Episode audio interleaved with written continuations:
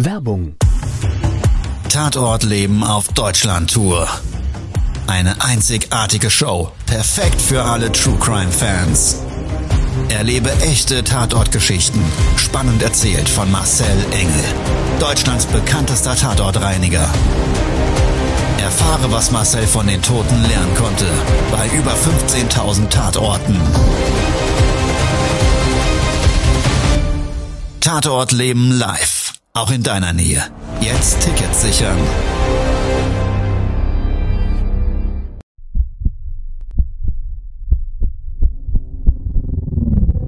Todesursache. Der Podcast mit Tatortreiniger Marcel Engel. Es wird immer mal wieder in meinem Podcast vorkommen, dass wir sehr tief in das Geschehen eintauchen.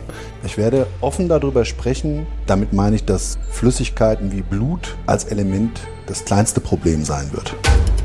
Ich freue mich, wenn ich euch auf eine Gedankenreise entführen darf in meine Welt des Tatortreinigens. Todesursache. Der Podcast mit Marcel Engel. Hallo, schön, dass du wieder eingeschaltet hast. Und solltest du neu dabei sein, dann herzlich willkommen in meinem Podcast. Heute wird's spannend, kann ich gleich sagen. Und es wird ein bisschen kontrovers. Ich habe heute aus meinem Team einen für mich ganz wichtigen Mann eingeladen. Und das ist der liebe Dennis. Aber ich sag's mal so, bitte stell dich doch mal vielleicht für alle, die dich noch nicht kennen, persönlich vor. Hallo, mein Name ist Dennis. Ähm, Ich produziere unter anderem diesen wunderschönen Podcast hier und bin auch für den Videocontent von Marcel verantwortlich. Das heißt, äh, das eine oder andere Mal fahre ich mit Marcel raus auf echte Tatorte und mache da Aufnahmen, die wir zum Beispiel euch präsentieren in äh, Tatort Leben, was ja auch auf unserem YouTube-Channel zu sehen ist. Und, äh, Also viele, viele tolle Produkte Ja. rund um die Welt meiner Tatortreinigung. momentan arbeiten wir zum Beispiel auch an der Tatortreiniger Academy. Richtig, genau. Das ist ein Wissensalmanach, ein Online-Kurs und auch ein Präsenzkurs, um einfach Menschen, die sich in dem Berufsbild sehen, ja, als Experten darauf vorzubereiten. 28 Jahre Erfahrung habe ich, über 15.000 Tatorte. Wir sind auf drei Kontinenten mit der Marke unterwegs. Und ich glaube, wenn wir so eins sagen dürfen, wir haben extrem viel gesehen und vor allen Dingen extrem viele Probleme gelöst, wo der ein oder andere vielleicht mal so den Kopf in den Sand gesteckt hat und hat gesagt, der, der, der Sandsturm, der zieht an ihm vorbei. Ähm, das hat dann aber dazu geführt, dass wir dann doch gerufen wurden und diese Probleme lösen durften. Also lange Rede, kurzer Sinn. Auch diese Wissensacademy bereitest du nach den Sendungen der Mausprinzip so vor, dass Menschen, die da Bock drauf haben, also das von uns zumindest bereitgestellte Wissen lernen können. Ich So. darf dich mal fragen an der Ja. Stelle. Frag mich. Warst du schon mal bei einem Mordfall dabei mit mir? Nee. Gut. Nee. Dann wird's jetzt gleich spannend, mein Lieber, weil ich habe für dich da draußen einen Mordfall mitgebracht, der kontroverser nicht sein könnte. Wir haben das Ganze auf einem Social-Media-Kanal mit einem Slider-Bild, also drei Bildern, gepostet und haben die Community in diesem Tatort Leben gefragt. Das ist offiziell ein Mord gewesen und auf dem Bild ist die Tatwaffe zu erkennen. Du kennst Ja. das Bild? ja, ja, es war ein Suchbild, ne? Genau, es war ein Suchbild. So, und warum wir das gemacht haben, das hat auch einen ganz gewissen Hintergrund. Weil die Geschichte, die hinter diesen Bildern steht, ich glaube, die ist extrem außergewöhnlich. Ich würde sagen, wir starten jetzt vielleicht mal in die Kurzerzählung, was sich rund um diesen Tatort für uns zumindest vor Ort dargestellt hat. Todesursache. Der Podcast. Der Tatort. Also, ich wurde angerufen. Telefon klingelt, Auftraggeber sagt, Herr Engel, wir haben eine Leichenfundwohnung, längere Liegedauer, sehr verwahrloster Zustand in den meisten Räumlichkeiten. Jetzt nichts Außergewöhnliches. Richtig. Daily Business. Würde der Tatortreiniger sagen. Also wirklich nichts Außergewöhnliches für uns. Sonst kam erstmal kein weiterer Input. Ich bin vor Ort gefahren, mit einem Kollegen zusammen, war ein Altbau, schön, 100 Jahre alt. Und wir sind vor so einem wirklich impulsanten Haus gestanden mit vier Stockwerken.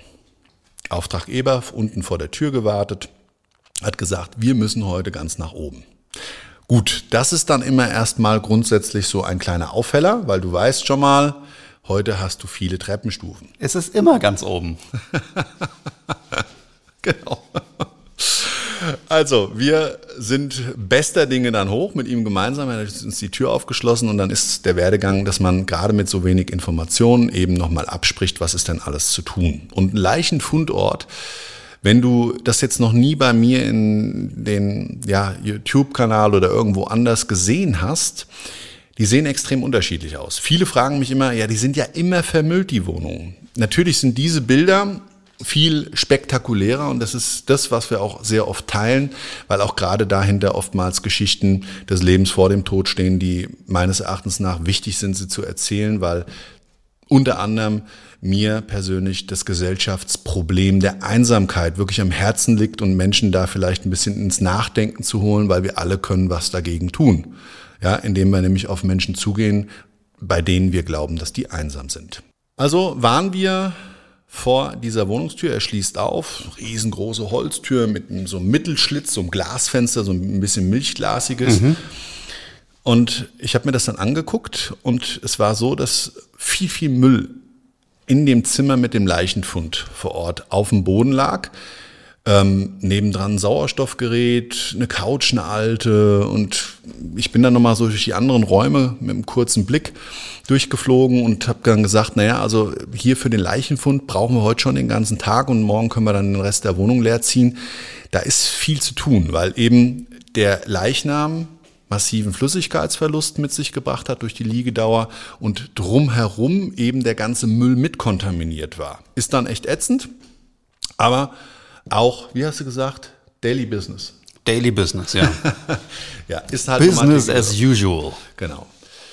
So, und dann war es so, wir waren so im Reinigungsprozess und haben so den Raum erstmal entmüllt und Sauerstoffgerät zur Seite geschoben, lauter Flaschen lagen auf dem Boden, wie gesagt, mit Blut kontaminiert, beziehungsweise nicht genau sichtbar, ob Blut oder Stuhl. Also so diese typische Biomasse, die uns da immer erwartet. Es hat fürchterlich gestunken weil die Liegedauer eben diesen Flüssigkeitsverlust mit sich gebracht hatte. Viele Schädlinge, also Nekrophagen, die dann uns ständig auch gegens Visier geflogen sind. Und so im Reinigungsprozess habe ich gesagt, du pass mal auf, lass uns erstmal gemeinsam jetzt den Müll runtertragen, dass wir hier so ein bisschen Klarschiff kriegen, weil irgendwie, ich habe gerne ein bisschen Struktur im Arbeiten. Ja, wenn du ständig da über Müllsäcke äh, steigen musst oder die mhm. dann in den, in den Wohnungsflur stellst, erstmal als Zwischenlagerungsort. Ich finde es nicht optimal und wie gesagt, mein Prozessablauf ist verpacken und Müll schon mal aus der Bude schaffen. So. Wir sind dann zwei, dreimal die Treppe runtergegangen und bei diesem dritten Lauf sind wir im Erdgeschoss zuvor ja schon zweimal an einer Wohnungstür vorbeigekommen, wo ich immer mal wieder auch so eine kleine Gardine an diesem Türschlitz sehen konnte und du konntest so einen Schatten erkennen, so ein Köpfchen. Ja? Bei mir, ja, bewirkt das immer so ein leichtes Schmunzeln. Ich weiß ja schon, die Leute sind neugierig und natürlich, es hat auch eine gewisse Daseinsberechtigung. Jetzt hast du so einen Fall, vielleicht sogar ein Mordfall, jemand verstirbt im Haus. Und da macht man sich natürlich schon Gedanken. A, kann das Auswirkungen auf meine Wohnung haben? B, was ist denn da passiert? Das interessiert uns Menschen ja nun mal. Das ist ja auch ein Grund, warum du mir zum Beispiel da draußen folgst. Und ich finde es auch völlig legitim, dass man sich für andere Menschen interessiert und auch für solche Ereignisse. Und in dem, in dem Idealfall sind solche Geschichten vielleicht sogar ein Learning für uns. Also in dem Fall, dann nach dem dritten Mal, ging dann auch die Tür so ein bisschen auf. so ein Spalt, ja. ja. Und dann ruft so, so eine ganz, ja, man hat's gehört, ältere Stimme, so ein bisschen hell, ruft dann da so zu mir, Hallo, was machen Sie denn da? so, und ich bin schon mit dem Schmunzeln, bin ich dann zu der Tür gegangen, zu dem Türspalten, habe gesagt, ja, wir machen hier eine Spezialreinigung. Ich weiß nicht, ob Sie wissen, was hier im Haus vorgefallen ist, weil als wir oben aufgeschlossen bekommen haben, kam noch die Information, dass es sich um einen Mordfall handelt. Okay. Unter Familienangehörigen. Ah. Also in der Familie intern. Das hat uns also schon die ganze Zeit so ein bisschen begleitet. Das Szenario da oben, du konntest nicht wirklich so den Tathergang zusammenpuzzeln. Also es war nichts da, was jetzt greifbar war, weil wenn du wenig Informationen hast, dann ist es ein bisschen doof. Und genauso war das auch bei unserem Post im Social Media Bereich. Wir hatten drei Sliderbilder Ja. und du kennst sie ja. War da viel drauf zu erkennen? Es war viel zu sehen, aber viel drauf zu erkennen, das war schwierig. Genau. Und es war auch wirklich ohne Vorinformationen eigentlich nicht wirklich was recherchierbar. Trotz alledem wurden die Gegenstände, die man dort bildlich erkennen konnte, wurden ja immer wieder mit einem gewissen Tathergang kommentiert. Ja, also es war schon irgendwie auch ein bisschen spannend, ne? So, Ja. Wenn das eigene Kopfkino da angeht und du Klar. hast wenig Informationen und möchtest aber vielleicht da irgendwie zu einer Aufklärung jetzt kommen und so geht uns das als Tatortreiniger eben oftmals Mhm. vor Ort im Geschehnis oder am Geschehnisort eben auch. Ja? Also es war ein bisschen spannend. Wir gehen wieder zurück unten im Erdgeschoss an die Tür. Dann habe ich der Dame geantwortet und eben nachdem ich gesagt hatte, ob sie denn wüsste, was da passiert sei, dann hat sie losgelegt. Ja, na klar, da gab es doch einen Zeitungsbericht und ich habe ja auch dann das hier regional gesehen. So, und eigentlich ist es ja so, man googelt das Ganze und da will ich dir nur eins sagen, für uns manchmal total ätzend, du findest nichts. Du findest zu diesem Geschehnisbereich gar nichts. Ja, also du kannst Schlagwörter, Keywords eingeben, wie du willst, du kommst zu keinem auffindbaren Ergebnis. Okay, aber die Dame war extrem freundlich und hat sich, glaube ich, auch gefreut, dass sie mal jemanden hätte, der ihr zugehört hat. Also habe ich das genutzt, habe ein kurzes Päuschen gemacht und mich bei ihr in die Küche gesetzt und habe mir die gesamte Geschichte erzählen lassen.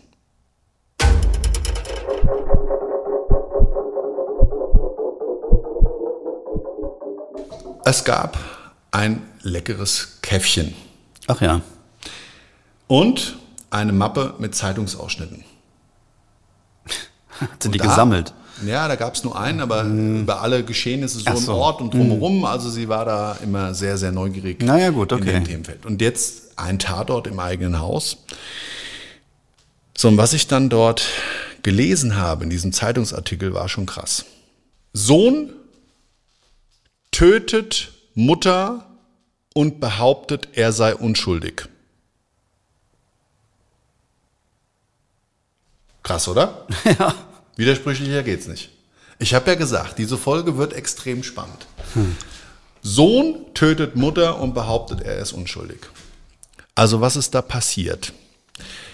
Er hat dann wohl umschrieben, dass er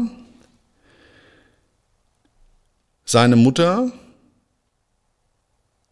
getötet hat, indem er ihr ein Kissen aufs Gesicht gelegt hat und sie daran erstickt ist.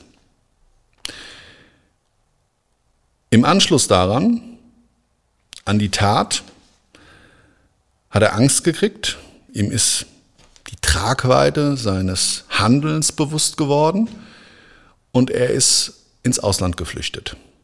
Seine Ex-Freundin zu dem Zeitpunkt, auch in Spanien lebend, zu der ist er wohl dann hingefahren. Und nachdem man die Mutter Wochen später tot in der Wohnung liegend gefunden hatte, ähm, gab es wohl den Verdacht, der ganz klar auf den Sohn ausgerichtet wurde. Und dementsprechend hat man einen internationalen Haftbefehl ausgestellt. So, und da wurde dann in Spanien verhaftet, nach Deutschland überführt und es kam wohl zum Prozess. Und da hat er dann gesagt, er war es nicht. Er, er sei unschuldig. Also, Und das ist jetzt, das gilt es jetzt vielleicht mal aufzuklären. Also wie Ja. war der wirkliche Sachverhalt? Die ältere Dame, das ist jetzt nicht alles aus dem Zeitungsartikel Mhm. herauszulesen gewesen, hat er wohl aber auch äh, so Radiosendungen verfolgt und so weiter. Und das war regional wohl schon ein ganz schöner Ballon, Ja, klar. der hochgekommen ist medial. Und ähm, dementsprechend hat sie mir dann also gesagt, ja wissen Sie, das war ja folgendermaßen. Also er pflegt ja seine Mutter schon seit Jahrzehnten. Die hatte wohl mal einen Autounfall und ähm, wollte auch nie aus der Wohnung raus, wohnt ja hier auch schon seit, oder wohnte ja seit 30 Jahren schon in der Wohnung. Und der Sohn hat die auch immer gepflegt. Mit einem gewissen Aufwand. Die hatte wohl, ähm, war dann auf den Rollstuhl angewiesen und war auch inkontinent. Also es war wohl auch, Pflegestufen kenne ich mich nicht aus, aber ein gewisser Pflegeaufwand, den er übernommen hat. Was ja grundsätzlich erstmal ein ganz, ganz toller Gedanke ist. Wenn man es kann, wenn man es zeitlich schafft und wenn man das alles so in sein Leben integrieren kann, gibt es, glaube ich, nichts Schöneres wie den Respekt seinen Liebsten gegenüber, wenn sie Hilfe brauchen, das zu übernehmen. Und über solche Zeiträume wirklich, wow, meinen tiefsten Respekt eigentlich dafür, ungeachtet des Tatvorwurfs. Und dann hat sie geschildert, dass es aber vor ein paar Jahren dann dazu kam, dass die Mutter an Krebs erkrankt ist. Weißt du, wie das so mit Krebskranken ist? Also ich habe es ja beim Tatortreinigen schon erlebt und meinen lieben Papa die große Ehre gehabt, den wirklich im schweren Krebsleiden über ein halbes Jahr hinweg hin ging das Gott sei Dank recht schnell. Also Krebs war er drei Jahre vorher schon erkrankt, aber wirklich hart wurde es dann ein halbes Jahr vor seinem Tod. Und ich durfte ihn wirklich bis zum letzten Atemzug in der Nacht ist er dann irgendwann äh, entsch, entsch, ja, eingeschlafen, durfte ich ihn begleiten. Und ich weiß, wie hart das ist. Ich weiß, wie, wie krass das ist und auch die Ängste der Menschen, die, die sich dann mit dem Tod auseinandersetzen und denen bewusst wird, sie sind im Endstadium krebskrank, haben unglaubliche Schmerzen teilweise. Das muss nicht immer gleich sein, aber das war das, was ich erleben durfte schon in meinem Leben.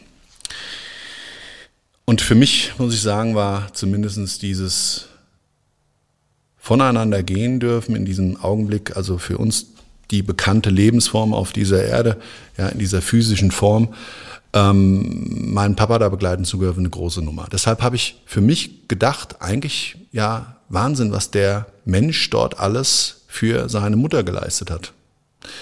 Wie gesagt, bis zu dem Zeitpunkt tiefsten Respekt. Absolut. Sie hat das dann weiter geschildert, dass es also immer schlimmer wurde und ähm, sie dann auch das ein oder andere Mal oben war und hat dann auch gefragt, kann sie helfen und so weiter. Naja, sie hat es so alles mit einer ziemlich guten Hausgemeinschaft und dementsprechend vielleicht auch viel mehr Informationen wie alle drumherum gehabt und hatte mir dann gesagt, ja, und letzten Monaten war es immer komisch. Komisch ist ja immer relativ. Was heißt denn hier komisch? Naja, also sie hat dann auch schon mal immer vom Ableben geredet. Okay, und jetzt pass auf, und jetzt kommt der Knaller an der Sache. Er hat gesagt, meine Mutter hat mich angefleht, sie möchte aus dem Leben gehen, sie möchte sterben. Und dann hat er den Fall aber auch wohl genau geschildert. Also im Zuge der Verhandlung jeder Strafverteidiger wird ihn eigentlich wahrscheinlich davon abgeraten haben, aber ich glaube tatsächlich, wenn er das so gemacht hat, dann wollte er sich zum einen vielleicht seine Seele freireden und vor allen Dingen auch nochmal in seiner Außendarstellung sich klar positionieren, dass er persönlich denkt, alles richtig gemacht zu haben. Er hat nämlich geschildert, und jetzt kommt's, es ging ja um dieses Bild, um die Tatwaffe, Ja. den Tatgegenstand. Der hat geschildert, an besagten Todestag hat er seiner Mutter den Zufuhrschlauch von dem Sauerstoffgerät mehrfach um den Hals gewickelt und an den beiden Enden fest zugezogen. Von hinten stehend am Rollstuhl und sie hat dann ihm wohl noch an die Hände gegriffen, er hat das alles genau umschrieben und hat dann irgendwie für ihn gefühlt sich auch gewehrt. Dann hat er abgelassen, weil er zugleich zu dem Zeitpunkt sie im gegenüberstehenden Schrankspiegel sehen konnte, sich selber sehen konnte, wie er hinter seiner Mutter an dem Rollstuhl steht und sie praktisch stranguliert. Ja? Krass, oder? Wahnsinn. Also, boah, also wenn man, das muss man sich mal vorstellen. Und dann hat er sie gefragt, soll ich aufhören? Dann hat sie gesagt, nein, nein, ich will sterben. Nein, ich will sterben. Ich will sterben, ich will sterben, ich will sterben, ich will sterben. Das hat er dann wohl auch so ähm, da in der Form vor Gericht. Und jetzt kommen Sie mal weiter. Also er hat das wohl 30, 40 Mal hintereinander wiederholt, um der Sache vielleicht nochmal mehr Kraft zu geben, dass dieser Wille dieses Menschen, seiner geliebten Mutter, ähm, ja, also tatsächlich bestand zu sterben. Und dann hat er gesagt, und weil ich das nicht mehr sehen konnte, habe ich dann ein Kissen von der Couch genommen und habe ihr das so lang aufs Gesicht gedrückt, bis sie da bewegungslos lag. Und hat er wohl noch gefragt worden, wie lange es gedauert haben möge und so weiter. Und das hat er dann umschrieben mit mehreren Minuten. So, also. Und dann ist mir wieder eingefallen, Mensch, da oben steht doch ein Sauerstoffgerät, Ja, ja. was hier auch auf dem Foto zu sehen war. Ja. Und da ist doch noch ein Schlauch dran. Und das war der Schlauch. Und wir gehen einfach davon aus, zu 99 Prozent, dass das der besagte Schlauch war, mit dem dieser Erdrosselungsversuch gestartet und dann umgewandelt und umgesetzt aufs Kissen dann zum Tode geführt hat. Krass, oder? Ja.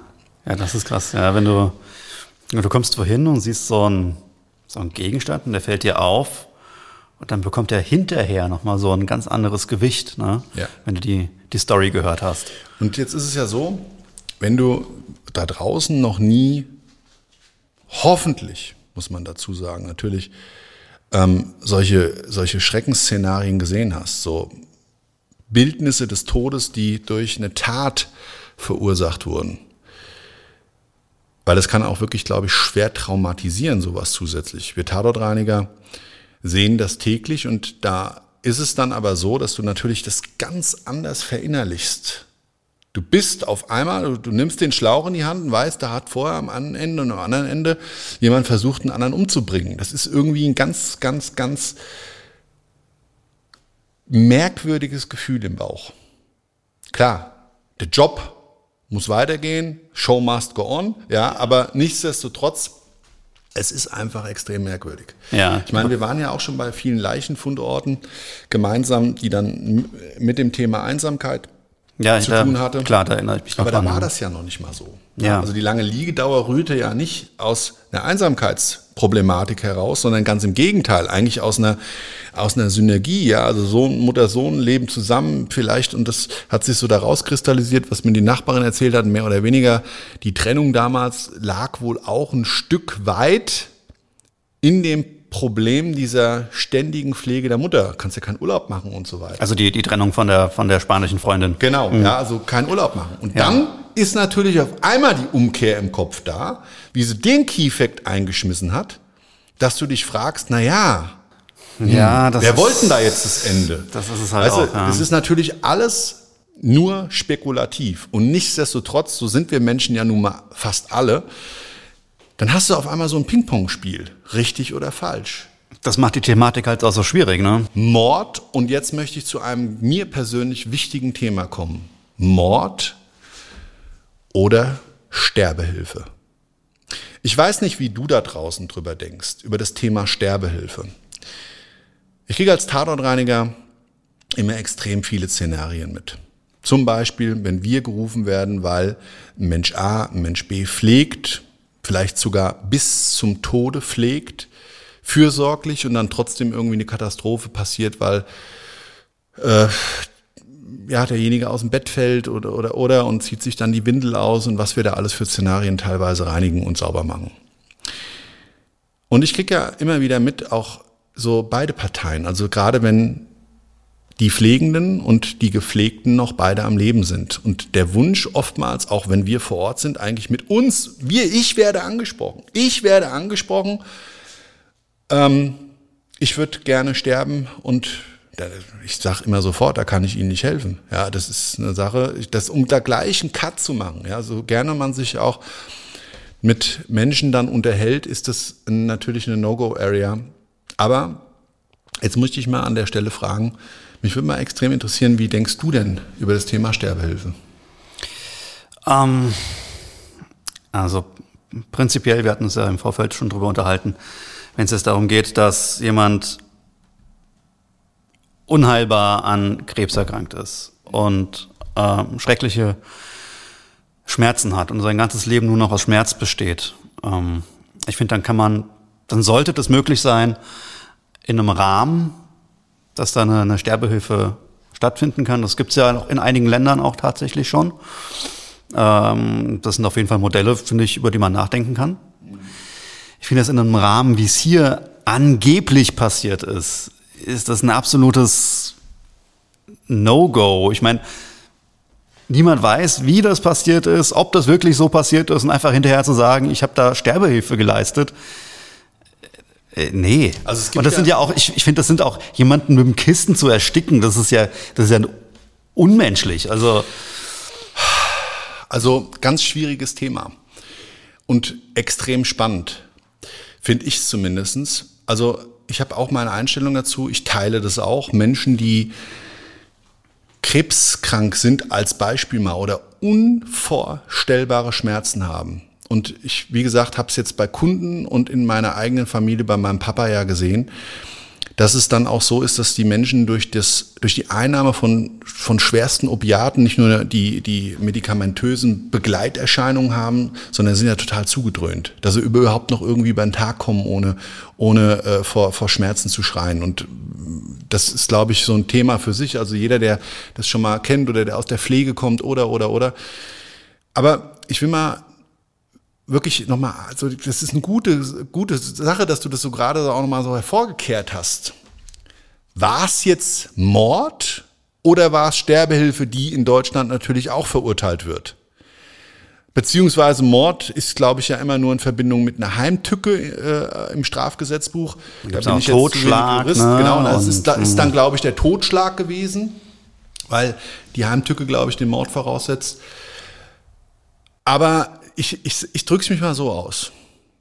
Wenn es dann Mord gewesen wäre, weil er sagt, ich habe keinen Bock mehr und äh, ich kann nicht mehr und ich gehe dann sonst selber dran zugrunde, das würde das natürlich sowieso auch schon nicht rechtfertigen, ähm, dann ist es so einer der Charaktereigenzüge äh, oder Eigenschaften unserer, unserer Menschen, glaube ich, die, die, die wir auch nur haben. Das ist nämlich so diese diese Heimtücke und vielleicht sogar Habgier, ja, auch das, da gab es auch was zu erben, also das war eine Eigentumswohnung. Also mhm. ganz, ganz schwieriges Thema. Ja. Und widerlichst, wenn das natürlich der Impuls gewesen wäre. Andersrum gefragt, wenn es dann die Sterbehilfe gewesen wäre und die einzigste Möglichkeit, die er jetzt für sich sieht, in diesem Augenblick vielleicht auch über die persönliche Liebe hinaus dieses Leiden zu beenden, wenn du dann Wochen, Monate, vielleicht sogar noch längeren Zeitraum dich immer wieder damit auseinandersetzen musst, weil die Person eben über fast nichts anderes oder im schlechtesten Fall ausschließlich darüber spricht. Ja, also jeder Kontakt mit deinem geliebten Menschen oder deiner zu pflegenden Person führt zwangsläufig zu der Aussage, ich will sterben. Puh, finde ich schwierig. Finde ich extrem schwierig. Ist genauso schwierig wie das Thema des Freitodes. Ja. ja. Des Freitodes ähm, in Form von, die Mutter konnte das wohl auch nicht mehr selber. Also da ist immer die Frage, inwieweit war die natürlich pflegebedürftig. Ich glaube, die war dann äh, zum Endstadium, der Tumor hat ja dann auch noch auf die Wirbelsäule gedrückt und was weiß ich, was die Nachbarin mir da alles unten Schreckliches erzählt hat. Also die wurde auch wirklich dann in äh, sie kommt dann nur noch den Kopf bewegen. Wenn du dann da so regungslos sitzt und hast dann noch Schmerzen wie Sau, ach du großer Gott. Also ein extrem schwieriges, aber spannendes Thema. Und hier mein persönlicher Aufruf an dich. Mich interessiert deine Meinung. Solltest du hier das Video schauen auf YouTube in unserem Videovlog, dann sehr gerne kommentier das. Teil uns doch mal deine Meinung dazu mit was du da drüber denkst. Solltest du ansonsten den Podcast auf unseren Kanälen hören, sehr gerne schreib uns eine Mail unter kontakt@marcelengel.com und ich bin mal sehr gespannt, was du da draußen zu diesem Thema zu sagen hast. Ansonsten machen wir noch mal bei Instagram einen Story Post, der jetzt diese Auflösung und die Podcast Folge eben deklariert und da kannst du natürlich auch sehr gerne kommentieren. Es ist ein harter Brocken, oder? Ja. Mord oder eine Hilfe des Lebens in den Tod. Sterbehilfe. Also er hat wohl das auch nicht äh, in irgendeiner Form. Nee, die Aus also die Aussage von ihm, dass er unschuldig sei, ist ja so oder so vom Tisch. Also ich glaube, da er spricht ja, glaube ich, auch eher von, von seinem eigenen Gewissen. Mhm. Ne? Ja, wie gesagt, ist extrem schwierig. Ist jemanden, also ich glaube, wir haben alle das Recht auf eine Selbstbestimmung. So. Und wenn du selbst bestimmen kannst, aber nicht mehr handeln, weil dir die physische Handlungsfähigkeit fehlt, pff, schwieriges Thema. Ja. also, du bist aufgerufen. Gerne kommentier das Ganze. Mich interessiert deine Meinung. Das war es auch heute schon für oder von mit dieser Folge, mit diesem Thema. Wir werden demnächst immer mal wieder solche Themen anfassen. Und ähm, ich glaube, da gibt es noch ganz, ganz viele Tatorte, die wir oder ich begleiten durfte, mit dir zu teilen sind, dann im Nachgang zu diskutieren. Ich finde es klasse, wenn du dich da, wie gesagt, zu äußern würdest. Ansonsten bleibt mir nur noch zu sagen, ich wünsche dir einen wunder, wunderschönen Tag, was auch immer davon übrig ist. Und sag von meiner Seite schon mal Ciao. Und das letzte Wort hat der Gast. Oh, das überrascht mich. Äh, danke fürs Einschalten und äh, bis zum nächsten Mal. Euer Marcel und der Dennis. Das war's schon mit der neuen Folge von Todesursache, der Podcast mit Marcel Engel, Kopf einer eigenen Spezialreinheit und Tatortreiniger bei mehr als 12.000 Orten auf der ganzen Welt. Was kann Marcel für dich bereinigen? Jederzeit weltweit. Melde dich oder klick dich einfach mal durch auf marcelengel.com. Empathisch, tiefgründig, ehrlich. Todesursache lässt dich garantiert nicht kalt. Seid dabei. Ich freue mich. Abonniere die Staffel und du kommst für keine Folge zu spät.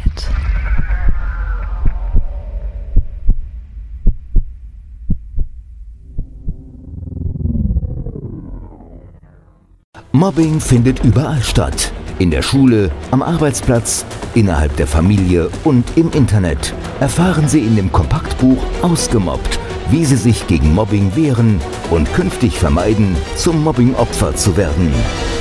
Ausgemobbt von Marcel Engel und Martin Zowak, überall im Buchhandel.